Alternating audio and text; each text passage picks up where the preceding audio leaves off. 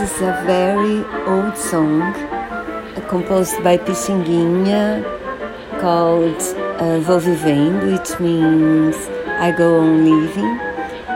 And it's one of my favorite song of his and one of my favorite songs ever.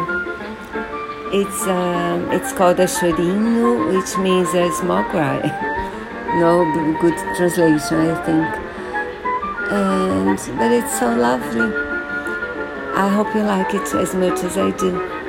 I'll put the link uh, on the description.